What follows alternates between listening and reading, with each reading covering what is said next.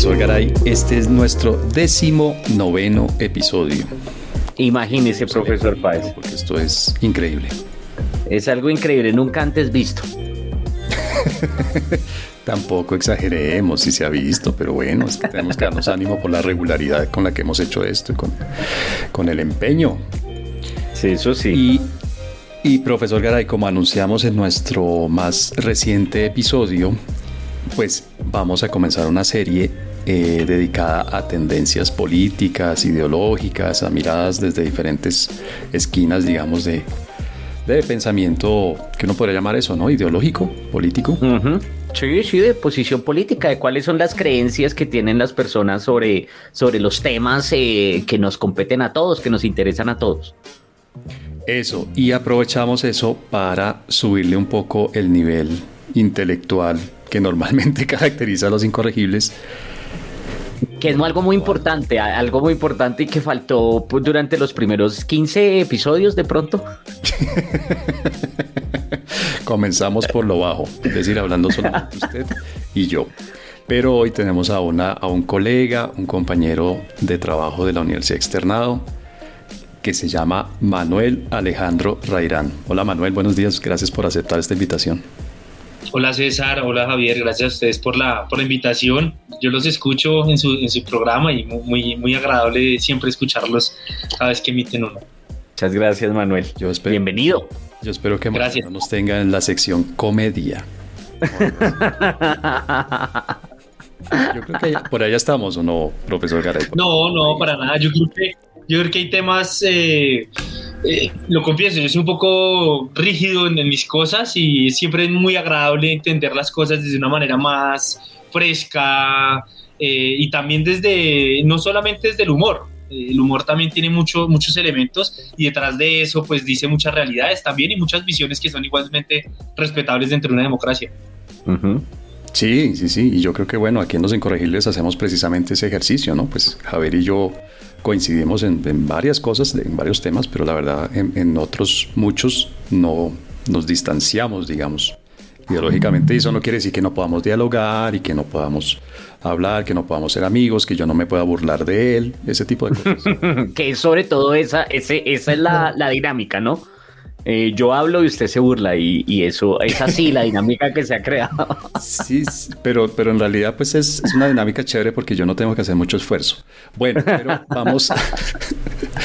Manuel, obviamente te invitamos, pues vamos a contarle a la gente dentro de estas, dentro de estas miradas, dentro de estas eh, perspectivas ideológicas te invitamos porque pues tuvimos la suerte de que fuiste estudiante cuando, en, algunas clases que nosotros dictamos, ahora tenemos la suerte de tenerte como colega, profesor, y desde que eras estudiante, pues te identificábamos y te identificabas a ti mismo como una persona de ideas de izquierda, ¿verdad? Sí, no, en efecto, eh, para, para, digamos, todos los radioescuchas eh, y ustedes, pues bueno, yo, yo empecé a hacer política desde los 14 años, Siempre desde los 14 años me interesé por la política. Eh, mi, primera, mi primer ejercicio, yo tomé un diplomado en la Escuela Galán de Ciencia Política, eh, becado. Como a los 15, 16 años tomé ese diplomado, luego hice otro diplomado también en Ciencia Política en otro instituto. Y eh, fue a través de la Escuela Galán que empecé a conocer lo que eran los consejos locales de juventud. Entonces yo fui consejero local de juventud a mis 17 años, fui elegido eh, sí, en efecto, eh, siempre he estado militando en un partido de izquierda. Em, fui representante de la Facultad de Finanzas, Gobierno y Relaciones, ahora es en donde trabajo, y fui representante estudiantil del Consejo Directivo em, de la Universidad Externa de Colombia. En el Consejo Local de Juventud estuvimos elaborando eh, lo que se llama la política pública de juventud de Fontibón. Yo fui elegido por la localidad de Fontibón eh, participé también en el espacio distrital de consejos locales de juventud y en, y intentos de la reforma de la juventud también, de la ley de juventud, para que los consejos locales de juventud pasaran de ser organismos de consulta a ser organismos decisorios dentro de este ejercicio político. No lo logramos, pero siempre fue una apuesta que estuvo allí. Entonces, sí, en efecto, eh, ahora, ya los últimos años no estoy militando, pero eso no quiere decir que mis ideas hayan ¿Cambiado? Sí, claramente he hecho reflexiones sobre muchas de ellas, claramente, porque ese es parte del ejercicio de un ser humano, o creo yo, esa es mi visión, de siempre estar uno cuestionándose las ideas hegemónicas que reinan la cabeza de uno y cuestionarse si sí o si no. Y como siempre le digo a mis estudiantes, siempre es pertinente leer a, la persona que piensa distinto a uno. ¿sí? Eh, eso con el fin de uno, no para juzgar al otro, sino para evaluarse la idea de uno. Y qué tan, qué tan descabellado está uno o el otro, ¿no? También. Mm, sí. Sí, ¿qué tanto eh, tiene, qué, tan, qué tanto sentido tienen los planteamientos del otro? Manuel, y una pregunta, el, o sea, usted ya no forma parte de ningún partido, pero antes era el Polo. Sí, antes era del Polo Democrático, correcto. Yo antes era el Polo, yo ahorita no, no milito en, ninguno. Eh, esto pues debido a que pues, me fui del país dos años. Cuando regresé no... La verdad a mí nunca me ha gustado eh, este tema de la polarización política, ya mm. cuando llegan unos extremos eh, tal que, que ya violentan la vida de la persona, eh, esto pues porque tuve también durante mi, ejercicio de consejero tuve algunos problemas de seguridad, mi padre también fue político, mi padre fue concejal de Anapoima, fue candidato a la alcaldía de Anapoima, y creo que por eso va la vena de la política, pero mi madre fue profesora del distrito en el barrio Molinos 1, Molinos 2, eh, todo lo que es Rafael Uribe Uribe, ¿no? Eh, conocí esa parte desde muy niño que mi mamá me llevaba y por eso también me gusta mucho la docencia. Entonces creo que esa es como la combinación un poco y, bueno, desde ahí me retiré, no obstante no, no, no, no, no desconozco que la política me sigue gustando. Eh, pero la academia también me fascina muchísimo esa discusión de las ideas, el choque de las ideas me parece fascinante. Ok, ok, perfecto. Eh, yo tengo una pregunta antes, eh, antes de comenzar lo importante, eh, Manuel, ¿usted cómo cree que esas ideas inciden en su trabajo académico o no inciden? No, todavía, no, vamos, todavía no concentrémonos en las ideas, sino usted cómo cree que eso incide. Que es esto una discusión, ¿no? Sí, porque claro, no, hay algo que no tiene espacio en este podcast son las ideas. O sea, este no es Es decir, aquí no, no hay ideas, no hay con qué, a menos que tengamos un invitado yo no creo que, yo no creo que hayan docentes objetivos. Yo creo que cada docente claramente tiene una visión propia porque además tiene unas fuerzas estructurales de donde nace. Yo les voy a dar, yo, yo soy de estrato medio, mi familia es de estrato 3, eh, me crié en, en, una localidad llamada Fontibón. Eh, desde muy niño trabajé en temas de la localidad, eh, con barras futboleras, con tribus urbanas, eh, desarrollando la política pública, pero además desde muy niño también estuve conociendo esa realidad que mi mamá me quiso mostrar, que era Rafael Uribe Uribe, ¿no? Una realidad literalmente, pues, violenta, fuerte, para, para llevar un niño, ¿cierto? No lo digo por mí, por los niños que viven allá. Y tuve la oportunidad de estudiar en una universidad clase media alta, que es el externado. Tuve la posibilidad de irme a vivir a Bélgica, estudiar en Bélgica dos años, un país cuyos ingresos son altos también, donde la visión es distinta. Entonces también decir que, que un profesor es objetivo, pues no, no lo creo. Creo que cada profesor, de acuerdo a su contexto y donde haya nacido, su estructura social eh, y esas fuerzas eh, sociales, pues influyen. No obstante, eso no quiere decir que en mi clase pues eh, estemos leyendo marxismo. No, yo soy profesor de teoría de relaciones internacionales y soy de los profesores que estoy convencido que vemos desde el realismo hasta, hasta neogramscianismo. Vemos todo tipo de escuelas. Eh, lo, a mis estudiantes yo les digo, no escriban lo que yo quiero leer, escriban lo que ustedes piensan sustentado. ¿sí? Yo creo que la educación tiene que ser democrática. Y cuando hablamos de una educación democrática, sin importar que el profesor tenga una visión propia, que es respetable, que está en marco de la democracia, pues el estudiante también tendrá la misma, tiene el mismo derecho a pensar de una manera particular en la medida que esté sustentado. Y pues bueno, la universidad es eso, un conocimiento universal donde las ideas chocan. ¿sí? Ok, ok. Bueno, pero eso de, pensar de una manera particular es precisamente, pues no solo eso, evidentemente hay muchos, muchos otros factores que nos hicieron invitarte, pero entre otros que aceptó, ¿no, Javier? Yo le cuento que aceptó. Ese es un factor. Eh, pero, pero es precisamente esa manera particular, creo que lo dijiste así hace un momento literalmente, esa manera propia, esa manera particular de pensar, por lo que te invitamos a este episodio sobre la izquierda, Manuel. ¿Qué es ser de izquierda? O sea, cuéntanos hoy en día, en el 2021, en Colombia, para una persona como tú, como te defines tú, una persona de clase media, hombre, pues vamos a decir blanco, es decir, con todas estas características que hoy en día se, se enumeran a la hora de perfilar a alguien. ¿Qué es eso de ser de izquierda? Pero veo que Javier está incómodo.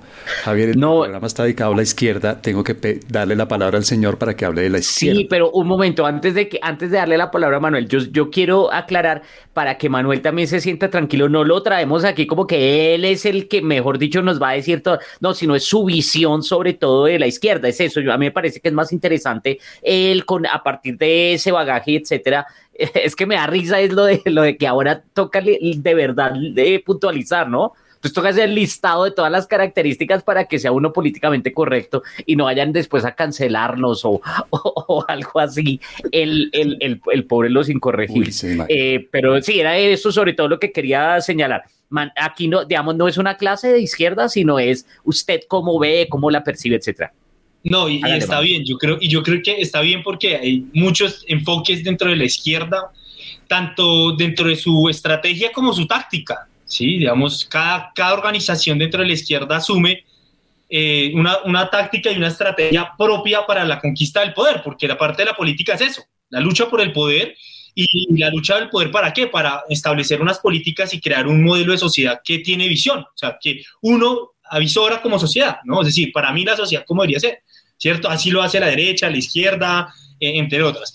Ahora, eh, es cierto, digamos que lo que dice el profesor Garay, eh, yo no soy un ideólogo de la izquierda, ni más faltaba, tampoco soy este a nombre de la izquierda colombiana porque tampoco lo es, y eso lo hago también con respeto a todas las otras fuerzas de la izquierda que pueden pensar de manera distinta a la mía, ¿no es cierto? ahora, en términos y por eso, porque, porque mencionaba que yo era estrato medio y todas estas cosas, les quería explicar un poco del contexto mío.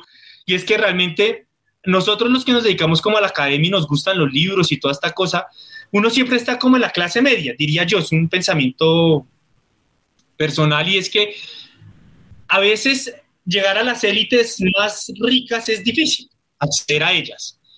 Y analizar a la persona, a las, a las sociedades o a, las, sí, a, la, a la población más vulnerable termina ocultando cosas también. Es decir, y ahí en ese punto medio está como, bueno, quisiera mirarlo de arriba cómo funciona esa élite, pero también mirar hacia abajo, pero esa cosa de abajo también oculta muchas cosas, como las de arriba. Entonces, a ver, yo, yo tomo un elemento de Sartre, Sartre dice, la izquierda en últimas eh, son personas que se dedican o que les gusta en últimas luchar, pelear, reivindicar por el débil, ¿sí? Pero ¿qué quiere decir eso con el débil? Y es comprender la posición de la persona que está en ese punto de debilidad, ¿sí? en una condición eh, inequitativa dentro de la sociedad.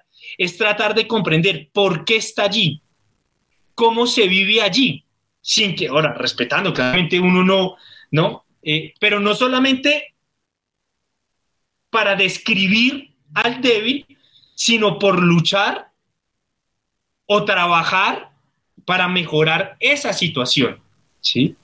Yo creo que una persona de izquierda es una persona en la que, busca una mayor justicia, es decir, que se reivindique la dignidad del individuo. Eh, y esa dignidad del individuo, ese valor del individuo que parte desde la dignidad del ser, pues tiene diferentes facetas, desde lo económico, lo político, lo social, entre otras cosas. Entonces, para mí la izquierda, una persona izquierda es eso, que se preocupa por las personas que se encuentran en una situación vulnerable, de debilidad, que busca describirla, pero además de describirla, trabajar con esas personas de manera mancomunada para mejorar la situación. Ojo con esto, tampoco quiero decir que son los salvadores de los débiles, porque eso tampoco es cierto. Yo también creo que es pertinente que la gente tenga la voluntad de cambio. Si la gente no tiene la voluntad de cambio, es muy difícil. ¿Me hago entender?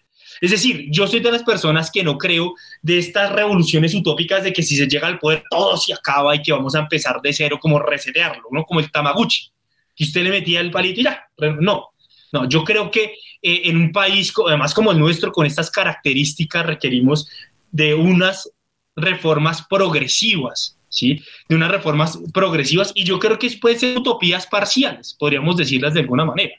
Pero, esto siempre con la voluntad de las personas, porque si no existe la voluntad, y esto lo, y perdóname César, con esto les doy un ejemplo. Cuando yo era consejero local de juventud en las localidades de Fontibón, yo iba a, colaborarle a la gente a, redactar un derecho de petición porque la gente no sabía escribir un derecho de petición o no sabía cómo funciona el entramado institucional, a dónde, y uno iba allí y uno trabajaba durante cuatro años que no eran electorales, y trabajaba y ayudaba y se movía por aquí, por el otro lado. Y cuando uno dice, oye, me quiero lanzar a EDIN, quiero tal, apóyenos, mire que nosotros tenemos una visión de esto, la gente nos decía, no, es que otra persona nos ofreció a los, a los viejitos, a las personas de tercera edad, les ofrecen en las jantas de acción comunal, les ofrecen grabadoras o sudaderas o viajes. No, pero es que como usted no me ofrece nada, pues difícil, ¿no? Entonces usted, se, se, para contra una realidad que pues es hostil y usted dice, pues bueno, yo no, ah, yo no jalo esas prácticas, pues pierdo, no importa que pierda. Es el ejercicio de la democracia, pues perdí por eso, pues, lo perderé. Pero, pero creo yo que aquí es fundamental, no son los superhéroes de las gentes débiles y, y esto también se requiere de una voluntad de las personas. Ahora, el problema es que las personas que se encuentran en una situación de vulnerabilidad, y eso yo creo que es una diferencia entre las, las personas más adineradas y las personas que están en esta situación, es que las personas adineradas y de clase alta tienen mayor conciencia de su clase. Es decir, ellos trabajan para su clase y para mantenerse en ese momento. La clase baja ya en un punto que pierde esa conciencia porque la realidad es tan violenta que ni siquiera les da tiempo para pensar. Es que usted trabajar, vive en Ciudad Bolívar, trabajar en el norte, con un transporte de dos horas, ¿en qué momento la persona se va a cuestionar qué tiempo va a tener para leer, reflexionar? No, o sea, e, es una vida hostil, son vidas hostiles, ¿sí? Entonces, en ese sentido, pues creo yo que yo lo encarga, en términos generales, definiría izquierda como desde esa manera, desde ese punto de vista.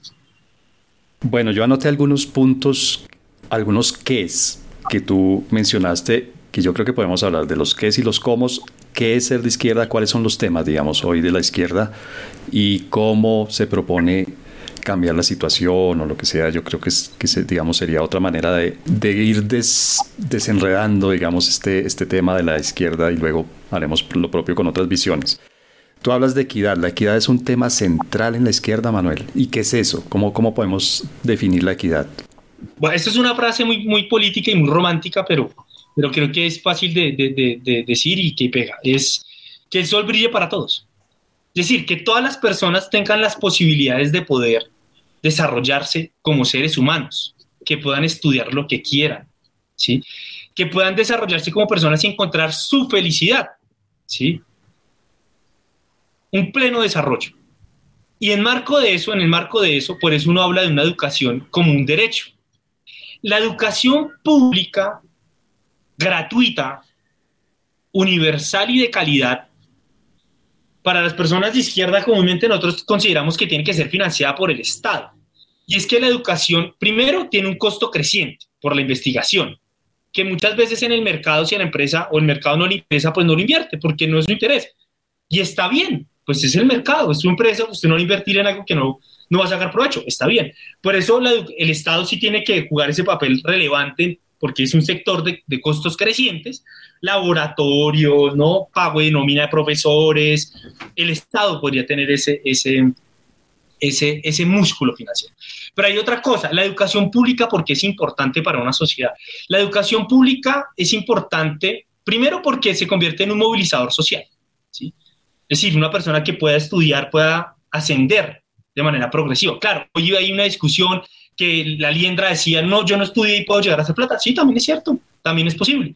Pero, digamos, dentro, dentro del, del ejercicio regular de la sociedad, el que estudia puede ascender socialmente. Lo segundo, el que una educación pública, científica y de calidad del servicio del país, respaldada por el Estado, tiene otra función y es no solamente generar conocimiento que esté al servicio del desarrollo del país, a sectores productivos propios del país, sino que además la educación, aparte de generar ese conocimiento, tiene otra función y es crear una élite intelectual que pueda controvertir a la élite política y económica que gobierna un país.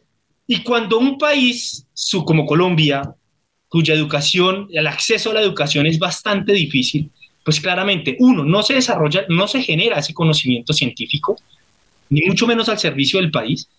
Y segundo, pues no se hace una élite intelectual que pueda controvertir a esa élite política y económica que gobierna.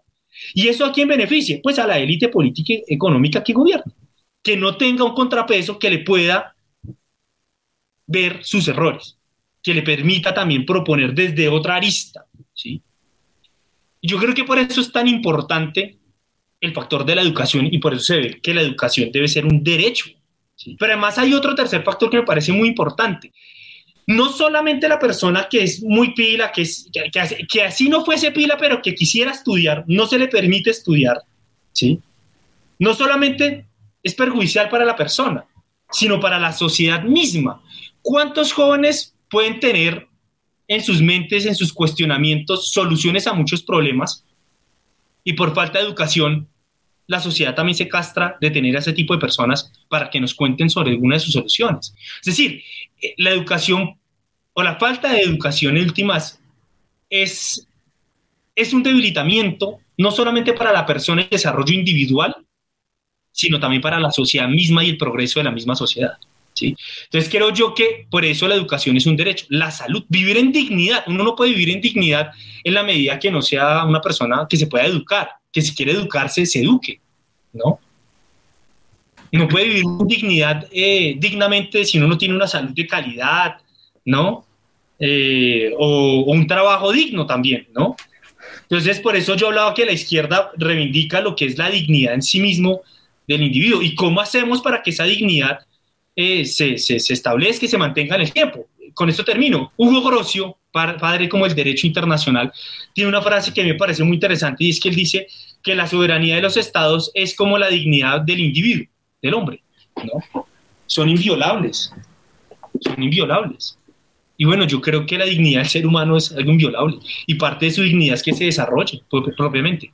Yo tengo varias, muchísimas preguntas em, que yo creo que digamos que me parece interesante, además, eh, si puede, sola, pues eh, respuestas muy, muy cortas, eh, Manuel, porque usted menciona varias, varios términos que pueden ser muy interesantes y yo diría que en, últimas, las diferentes posturas ideológicas llegan a lo mismo, es decir, el, tema, el tema de solucionar los problemas, el tema de resolver problemas de eso que usted llama a los más débiles, el tema de buscar justicia y tal, pues, es decir, nadie está en contra de eso. Eh, sí, el, yo sí creo que es un tema del cómo, pero también es un tema del qué. Y ahí eso es lo que yo quisiera eh, de pronto profundizar un poco, que usted nos, nos ayudara a entender. ¿Cómo es que usted, por lo menos, y yo veo, porque además él en su, en su forma de, en su comunicación, eh, sí hay una tendencia clara a izquierda, ¿no? El tema de la clase, el tema de, el tema de la conciencia de clase, pues, es decir, eso, ya plantea una cosmovisión interesante. Pero, por ejemplo, ¿usted cómo define términos que usted dijo? Justicia. ¿Qué es justicia? No, creo yo que las personas tengan las mismas oportunidades para salir adelante. Es justo. ¿Qué es, qué es dignidad? Dignidad, que la persona que se respete como persona, que es igual de valiosa como cualquier otra persona y que merece vivir en unas condiciones eh, humanamente dignas o no sé cómo decirlo, en plenitud del individuo, creo yo. Ok, ok. ¿Qué es el mercado? Bueno, pero el mercado en qué sentido? O sea, no, es que usted mencionó, el mercado, pero de nuevo, no, no, no es una, no, esta no es una evaluación. no, no, no, el mercado podría ser, o, yo lo entiendo como ese espacio eh, donde las empresas compiten, donde sí, que, está bien, cada persona, cada, cada persona, cada empresa compite eh, en, una, en una puja para ganar y sacar su interés propio y personal, que está muy bien también. Y que el Estado además debe garantizar ese también. Ese, ese mercado también, creo yo. No, digamos aquí para que los que nos escuchan, claramente es que Manuel sabe que, que no pensamos lo mismo, entonces, pero no, no, no crea que lo estoy aquí, no, no es una evaluación porque no, no voy a controvertir hoy. Solamente la verdad sí quiero entender, porque yo sí quiero saber cómo, mm. cómo piensa mm. alguien de izquierda.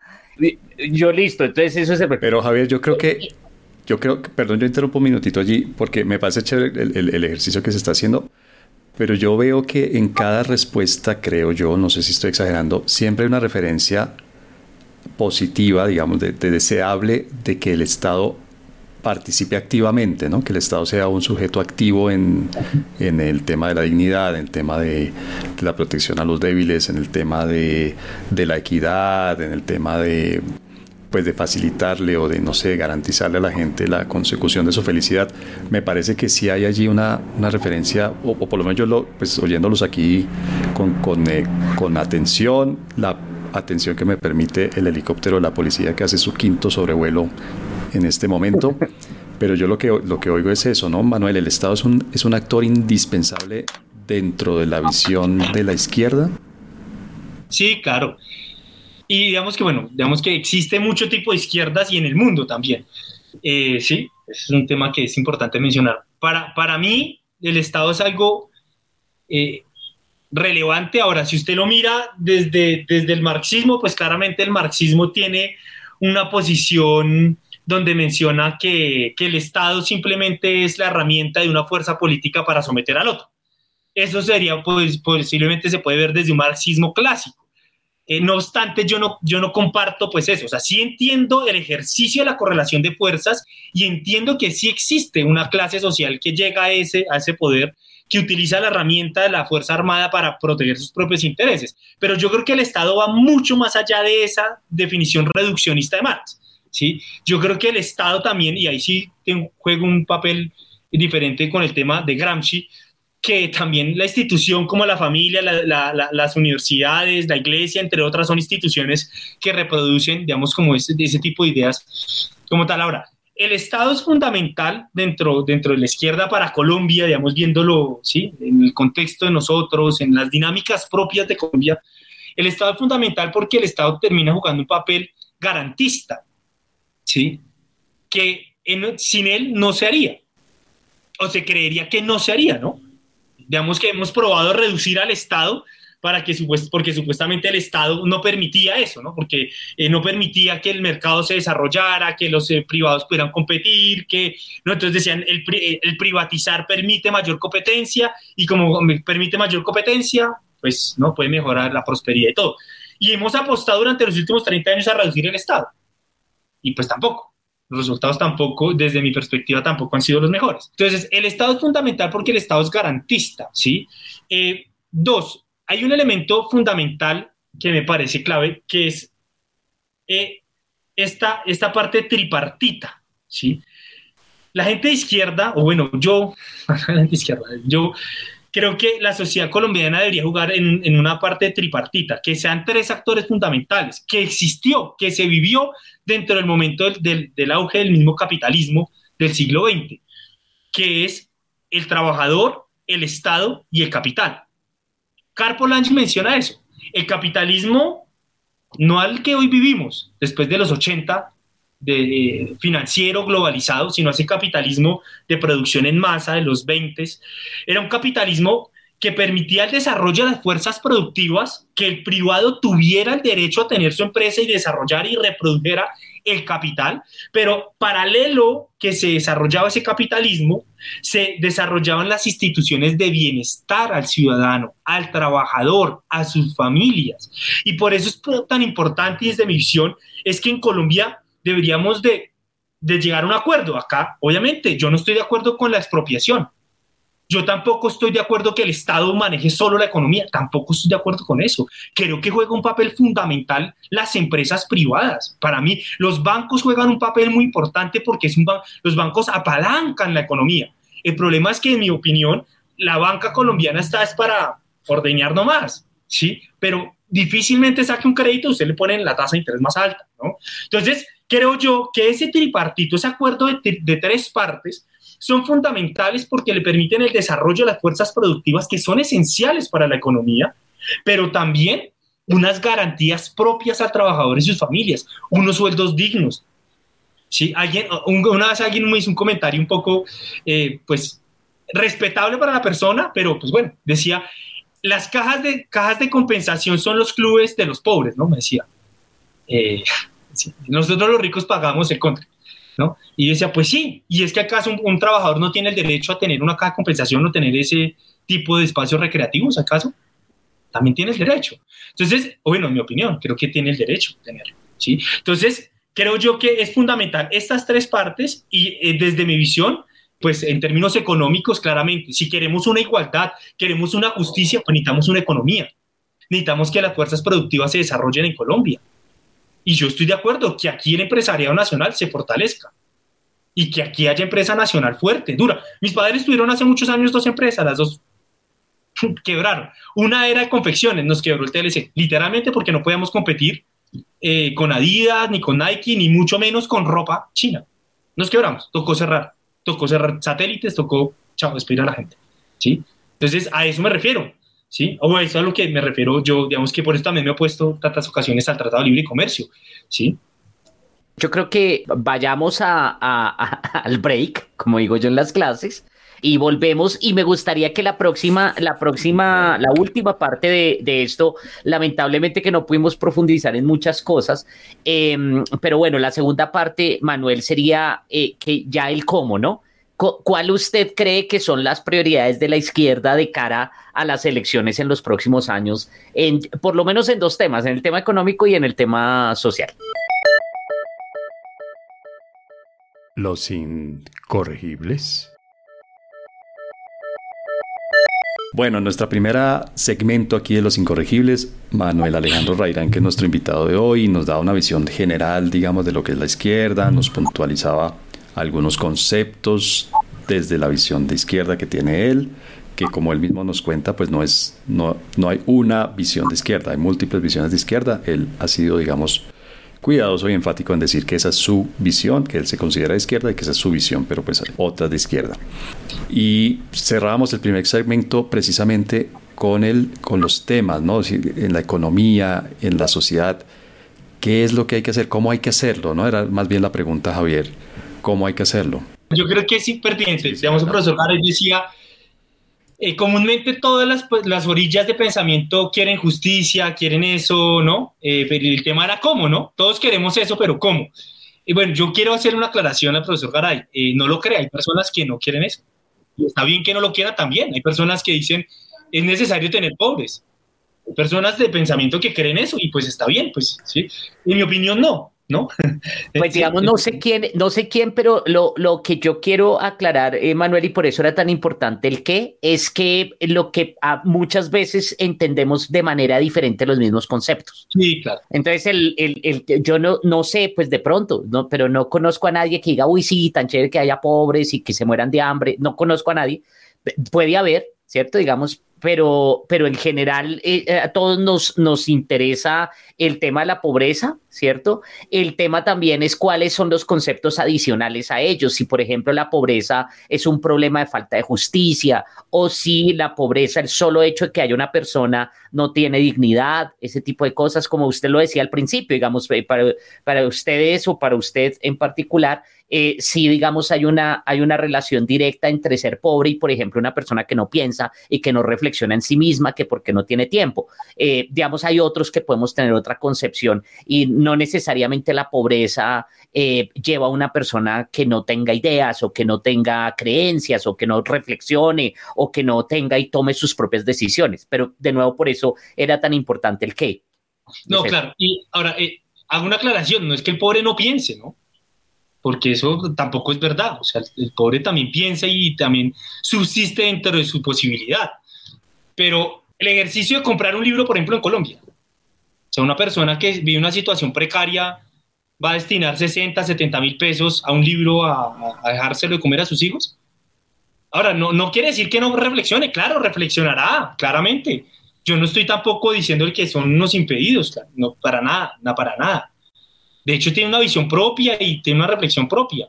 Pero en muchas ocasiones, esa, esa misma, esa, como hablábamos, esas mismas fuerzas estructurales sociales los conducen a pensar otras cosas que no, ¿sí? Que no, eh, que además hay otra cosa que ya voy para allá, para cómo, ¿no? Me parece algo fundamental y es que no hay cosa más perjudicial para una democracia liberal que la desigualdad, que no haya acceso a oportunidades.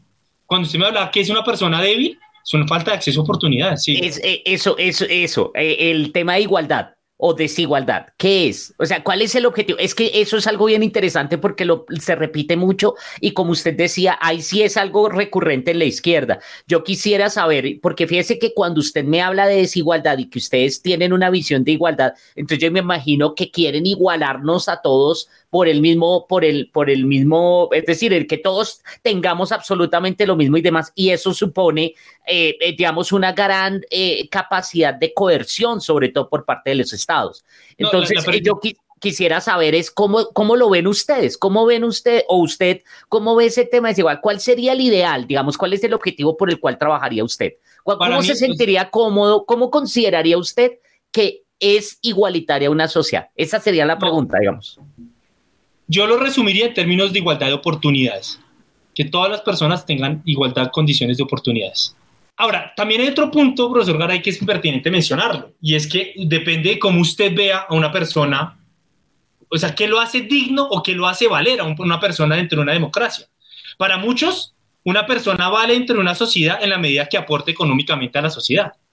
Para mí no, ¿sí? Para mí no. Entonces, por ejemplo, aquí en Colombia hemos escuchado, no, pues es que yo, yo saqué mi arma porque fui a defender mis intereses y yo, entiéndame, Néstor Morales, yo soy empresario y como yo genero empresa, entonces soy digno en la sociedad. Yo no veo, yo no veo el valor de un individuo por la plata o la riqueza que genere. Mi visión de persona dentro de una democracia va mucho más allá de eso. ¿sí? Yo, yo apunto a que sea una sociedad colectiva que busque la colectividad en el sentido de una seguridad colectiva. ¿sí? Una seguridad colectiva, que se generen oportunidades equiparables, equitativas para todos ¿sí? No una jerarquía, que en muchos casos lo que se busca es una jerarquía. Y la jerarquía comúnmente tiende al miedo, a crear el miedo dentro de las jerarquías. Yo no estoy muy a favor de eso. Y lo reitero, para mí un individuo dentro de una sociedad colombiana no lo hace digno o menos digno por la riqueza que genere o lo que produzca para un país. Para mí ya por Tajo es un ser humano digno que está, dentro, está respaldado por unos derechos humanos y pues acá Colombia ¿no? Ese, firmó los derechos sociales y económicos y por ende deberíamos de, ¿no? Mm. Eh, frente, frente, frente a ese tema, ¿no? Y, y ahí entonces, ahí sí, específicamente, Manuel, en las próximas elecciones, prioridad de la izquierda debe ser la reducción de la desigualdad, me imagino, ¿sí? ¿Qué tendría que hacerse para abrir, para generar esas oportunidades? Yo creo que es cierto, profesor Páez, ¿cuál, es, ¿cuál sería la política o las dos políticas que usted diría, esto es, son políticas de izquierda, que yo diría que eso nos ayudan a abrir oportunidades para todos? Yo creo que es la agenda, ¿no? O sea, lo que, lo que uno normalmente llama la agenda. ¿Cuáles son los, los puntos prioritarios de la izquierda?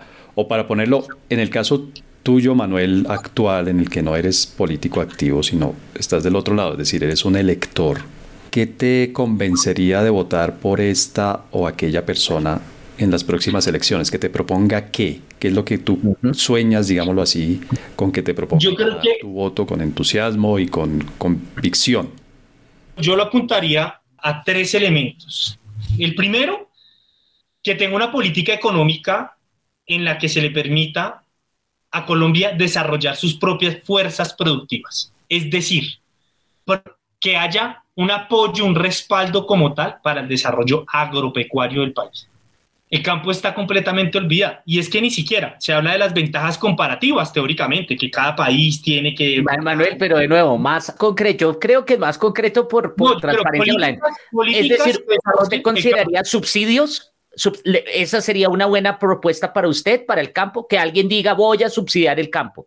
¿O cómo sería la eh, cosa? Sí, yo creería que sí, pero Voy a repetir algunas ideas que yo ya he oído, digamos, de lo que van proponiendo las personas que están interesadas en ser elegidas. Subsidios a la producción es algo que se menciona y otro también es un control a las importaciones de productos agrícolas, ¿verdad?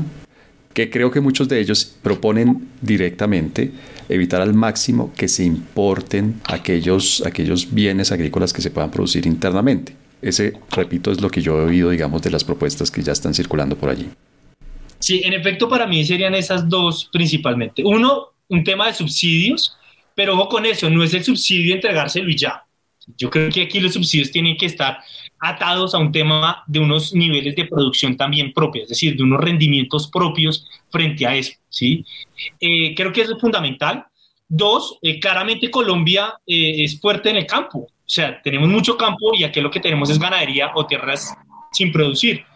Eh, entonces creería yo que sí es pertinente eh, también el tema de, de, poner límites frente a un tema de la importación, por ejemplo, en, productos que son estratégicos para nosotros y que podríamos solventarlos nosotros. Es que Colombia los produce, ¿para qué importarlos? Los producimos. ¿Cuáles? La soya, la soya, nosotros éramos buenos en la soya. El arroz, éramos también fuertes en el arroz. La papa, ¿no? Ahora, para mí lo ideal, ahora, esto es a corto plazo, a mediano y largo plazo, para mí Colombia tendría que pasar de transformar su economía extractiva a una economía de valor agregado, ¿sí? Es decir, que aquí a la papa se le produzca algo más allá de la papa de sacarla, que lo volvamos en un producto insignia, ¿sí? Em, entre otras cosas, ¿sí? O sea, entre otros productos, sí. ¿Y eso cómo se haría, Manuel? ¿Cómo se haría ese paso de, de, la papa a la papa con algo más? Pues no sé. Yo creo que, lo, que sea, yo creo pues. que lo, lo, importante acá es que haya voluntad política. ¿sí? O sea, que, si es el Estado. Hay, hay, un tema, hay, aquí no ha habido la voluntad política, caray. Aquí o sea, no si es el Estado.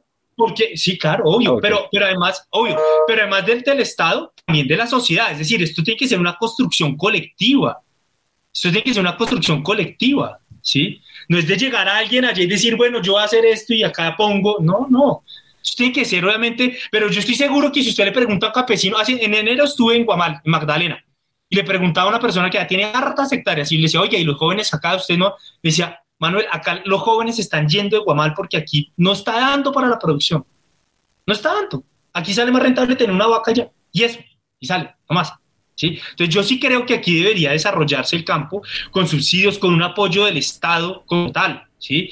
Y, eh, okay. entre, entrega de, de, maquinaria. Pero claro, no es solamente entrega y chao. Yo creo que aquí tiene que haber un ejercicio de acompañamiento de una producción como tal y que, y que obviamente el Estado también apoye para crear los canales de venta, de exportación de estos productos, de fortalecer el mercado interno. ¿sí? pero, claro. pero ahorita decía que no, que no quería un Estado metido en todo y es un Estado no, pues decir, no, lleno de funcionarios decir, acompañando la producción. Por eso decía, profesor Páez va a decir algo. Claro, yo digo, un Estado inmerso en los sectores estratégicos para la nación. Para la nación, estratégicos. La educación es una, para mí, la educación es un elemento estratégico para la nación. Sí. ¿Sí? Es decir, a, a mí me sorprende. Eh, ¿por qué no invertirle a la educación pública, hacer investigación para el desarrollo de producción de papa a menor costo y mayor calidad? Ese, ese ya es otro tema, ¿no? Educación.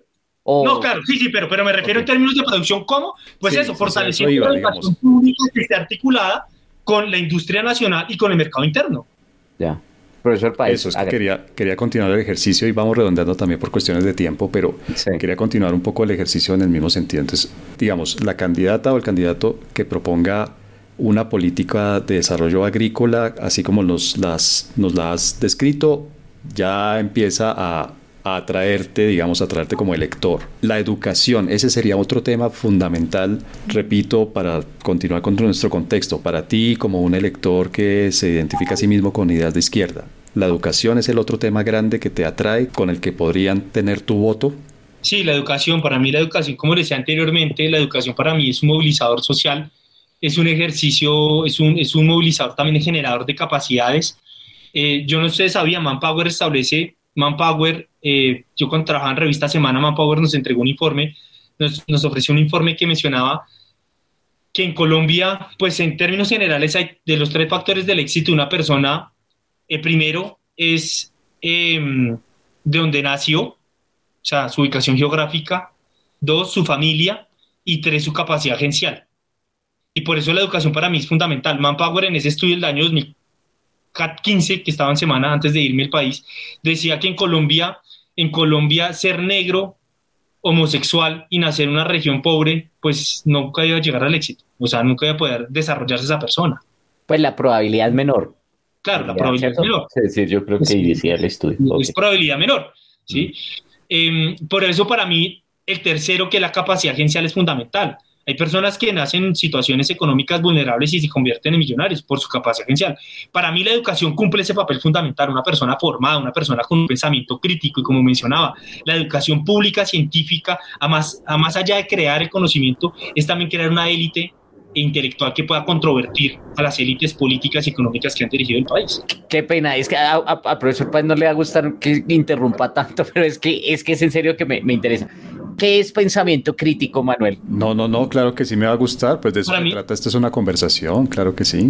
Para mí el pensamiento crítico es la persona que, que cuestiona esas ideas hegemónicas y, lo, y es capaz de poderlo desde una reflexión lógica del razonamiento y no desde el dogmatismo, es decir, una lucha de la idea, un, una reflexión desde la idea y no desde el dogma sobre una idea que, o sobre una actuación, una acción que hacen los individuos dentro de la sociedad.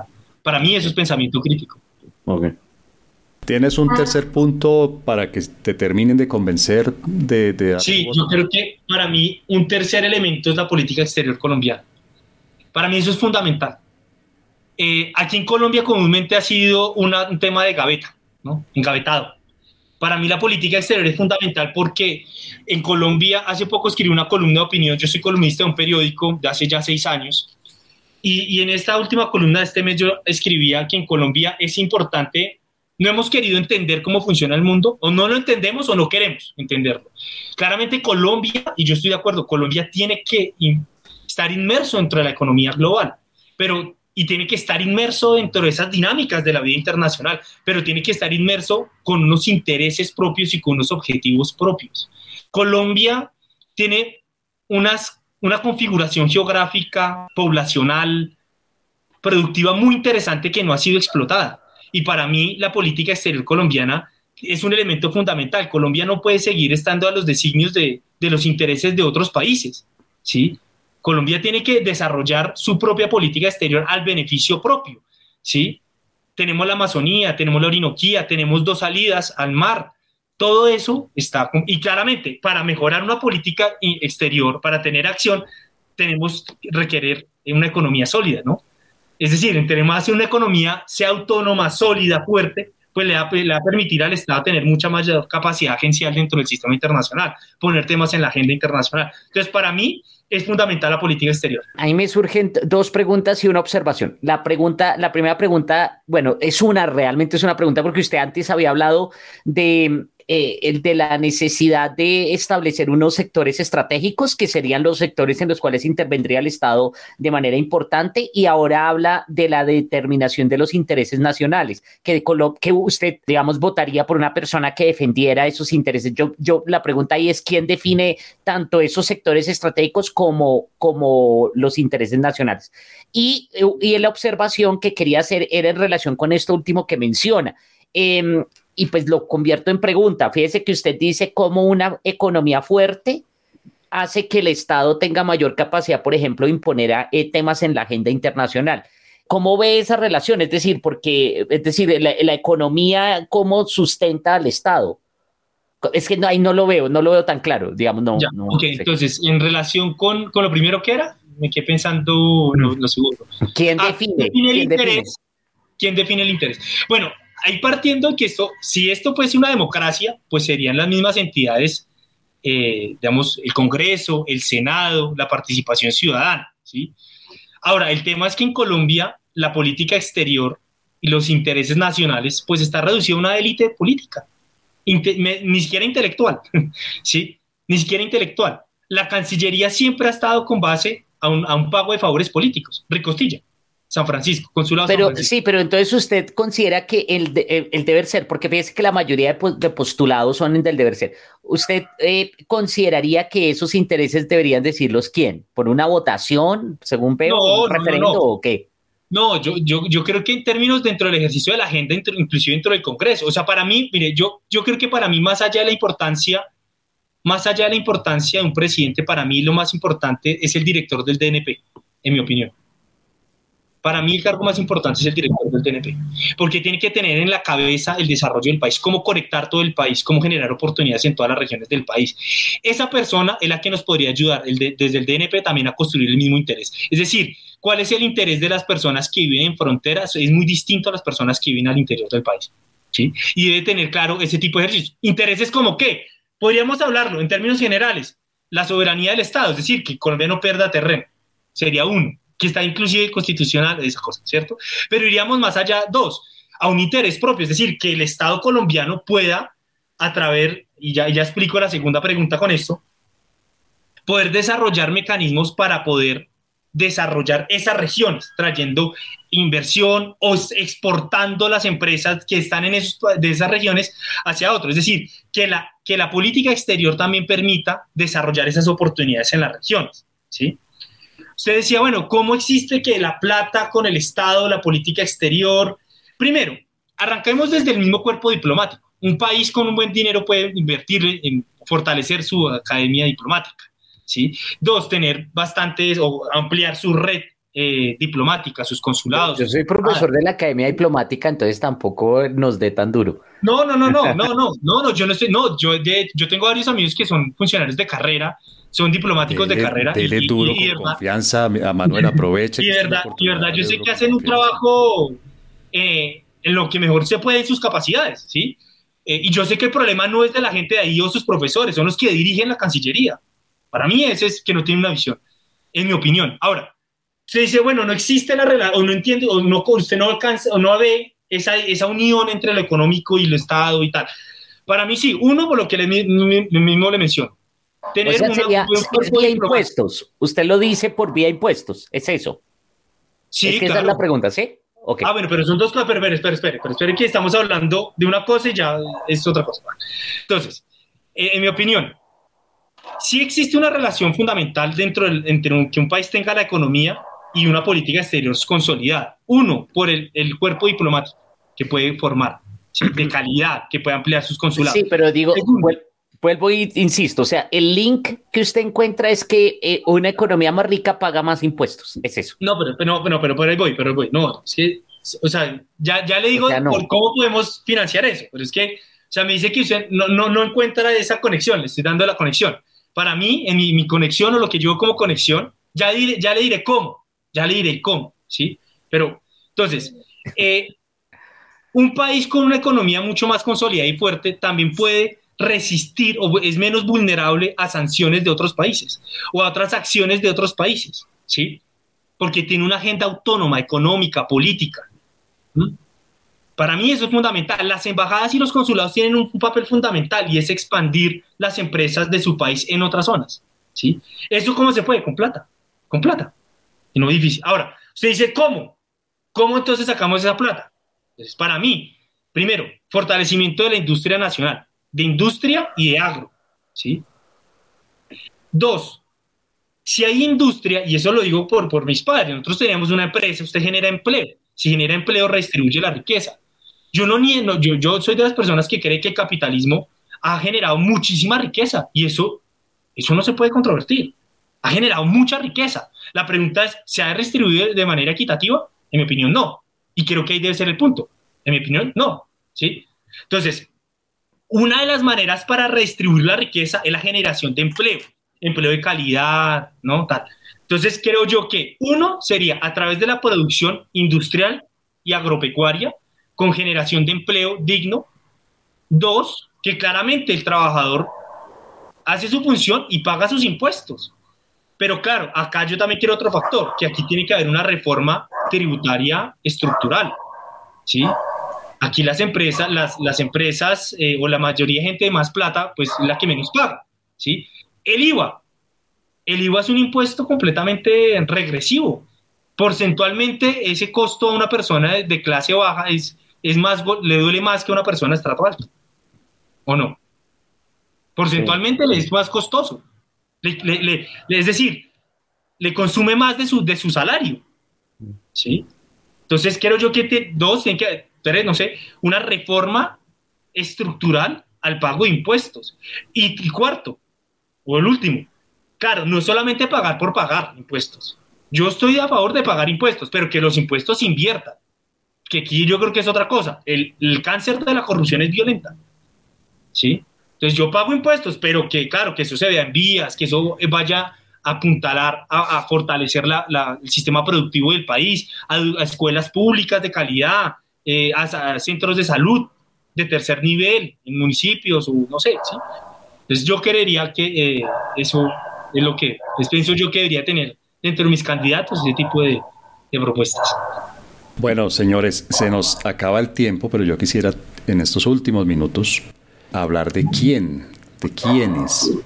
Manuel, hoy en día, pues tenemos próximamente, en los próximos meses, tenemos dos elecciones, unas para el Congreso, unas para la presidencia. Les propongo que hablemos solamente de la presidencia, que, hay una buena cantidad de candidatas y candidatos. Manuel, para alguien como tú, que te autodefines y te ubicas a ti mismo como, como una persona de, de ideas de izquierda, con todo esto que nos has venido explicando hoy a lo largo de este episodio, ¿quiénes puede uno identificar o quienes puede uno ubicar como la izquierda de las personas que hasta ahora han mostrado interés por llegar a la presidencia en las próximas elecciones? La verdad, eh, me parece un poco difícil. Realmente no veo una persona en este momento eh, consolidada con unas ideas. Yo siempre, y, digamos que eso no lo mienten las redes sociales, yo siempre estuve apoyando al senador Jorge Robledo. Yo, digamos que era una de las personas y una persona que admiré muchísimo, que lo escuché mucho, que lo conocí personalmente, que tuve la oportunidad de hablar con él en algunas ocasiones, eh, Carlos Gaviria Díaz. Carlos Gaviria Díaz para mí era una persona eh, muy interesante que tenía el país en la cabeza, un demócrata de izquierda, porque además es otra cosa que me parece fundamental, aquí la izquierda, la izquierda democrática ha sido completamente golpeada por las mismas guerrillas y por las mismas fuerzas de extrema derecha del paramilitarismo. ¿Sí? Es decir, está usted en el medio, entonces yo no estoy de acuerdo con la lucha armada, por ejemplo. Nunca he estado de acuerdo con esa cosa. Y aún así, la guerrilla ha, hemos, ha ido Yo hoy, ¿quién no veo? Pues para mí sería Jorge Robledo. En mi, opinión, tiene un programa, tiene una visión económica interesante en términos de la protección de la industria nacional, del fortalecimiento del mercado interno del país, que busca solucionar los problemas de raíz que son la desigualdad social a partir de un programa económico serio, porque yo creo que esto también parece fundamental yo también, de, acuerdo con el profesor Garay, ahorita yo escucho mucho, necesitamos unidad, pero ¿qué unidad? ¿En torno a qué? ¿En torno a qué? ¿A sacar el uribismo? Pues yo no estoy de acuerdo con eso. O sea, yo creo que la unidad tiene que estar alrededor de un programa. Para mí sería Jorge Robledo el único, pero sé que no tiene mucha fuerza. Pero igual, creo que también tiene eficiencias en temas de, por ejemplo, de política exterior colombiana. Pero sería Robledo. Pero Para más mí, allá de preferencias, digamos, tuyas personales como, como elector, por ejemplo, Gustavo Petro, Ángela María Robledo, estas, estas personas que repito que han mostrado su interés por llegar a la presidencia, ¿las podríamos ubicar dentro de la izquierda? O sea, ¿son, son candidatas, candidatos de izquierda? Francia Márquez, ¿son personas de izquierda o no? Uno podría catalogarlas como de izquierda desde la definición que yo mencioné al, al inicio, Sartre, ¿no? Uno podría decir que sí, pero creo que dentro de esas izquierdas como dentro de las derechas hay muchas diferencias, ¿sí? Eh, para mí el plan económico de Gustavo Petro me parece irresponsable, no me parece sustentado, ni siquiera sus energías renovables, me parece que no tiene sustento de lo que plantea. Ángela María Robledo me parece una mujer interesante, creo que tiene una visión también democrática, sin imposición de unas minorías contra unas mayorías o de unas mayorías contra unas minorías. Yo estoy de acuerdo. Y digamos, Francia Márquez eh, me parece interesante, pero creo que aún hay elementos que faltan, ¿sí? Eh, digamos, desde la definición inicial podríamos decir que sí, pero, pero dentro de esas izquierdas existen muchas también maneras de hacer la política, que yo creo que es otro factor importante. A mí nunca he compartido la manera de hacer la política de Gustavo Petro, la verdad. Nunca me ha gustado la manera de que, como él hace la política, nunca me ha gustado. A pesar de que inclusive dentro de un acuerdo del polo nosotros llegamos a apoyarlo y lo apoyamos como presidente porque fue un acuerdo que se hizo. Y en la política está para cumplirse, o sea, los acuerdos políticos están para cumplirse, ¿no? Yo creo que hay otro tema que me parece importante terminar acá, eh, pues en, relación a esa pregunta, que ahorita me acordé, el profesor Garay me decía, bueno, ¿y quién establece los intereses? ¿No? ¿Y quién establece la política? Aparte del Congreso, Garay, profesor Garay, profesor Páez, hay otro actor fundamental que en Colombia ha ido cada vez más desmantelándose, son los partidos políticos. Yo soy una persona que cree en los partidos políticos y desde mis 14 años milité, ¿sí? Ya no durante los últimos tres años, pero soy una persona que, que considero que los partidos políticos juegan un papel muy importante en una sociedad y que son a partir de esos partidos políticos que también se establecen esos intereses nacionales, son los que se establecen dentro del ejercicio democrático ese tipo de definiciones de sociedad hacia largo, eh, mediano, largo y, pues, plazo. Listo. Bueno, con la, con la venida del perrito que ladra en el fondo, yo solamente... Qué pena con... Eh, no es mi perro. debo aclarar que es un perro. Mi perro es muy responsable, es muy decente y él no me molesta. Es otro perro que está por allí en, otro edificio, además. Qué pena. igual, ya estamos acostumbrados a estas cosas, pero, pero solamente una pregunta y, Manuel, te agradezco que seas cortos por un tema de tiempo, que ya llevamos, un, pues, digamos, la duración normal del episodio, ya ya la estamos sobrepasando. Tú acabas de hablar de partidos. ¿cuáles serían los partidos de izquierda entonces? Porque Robledo, bueno, tiene su, partido, pero está también con, el, con los verdes, con la Alianza Verde. Y, ¿Cuáles serían los partidos de izquierda? Que eso también nos sirve para ver las elecciones de, Congreso. los partidos, a ver, para mí uno de los partidos insignias de la izquierda es el Polo Democrático Alternativo. El Polo Democrático Alternativo es un partido que además aglutina otros movimientos internos. ¿sí? Polo Democrático aglomera otros, otras tendencias de izquierda desde diferentes visiones y que se dedican a otras cosas. Hay unos que se dedican a la paz, al tema del conflicto armado, otros a un tema económico, otros a los derechos humanos, etc. Otro tema a las mujeres. Dignidad para mí también es de izquierda. Eh, en mi concepción, eh, la UP, podría decirlo, eh, es Colombia Humana, ¿sí?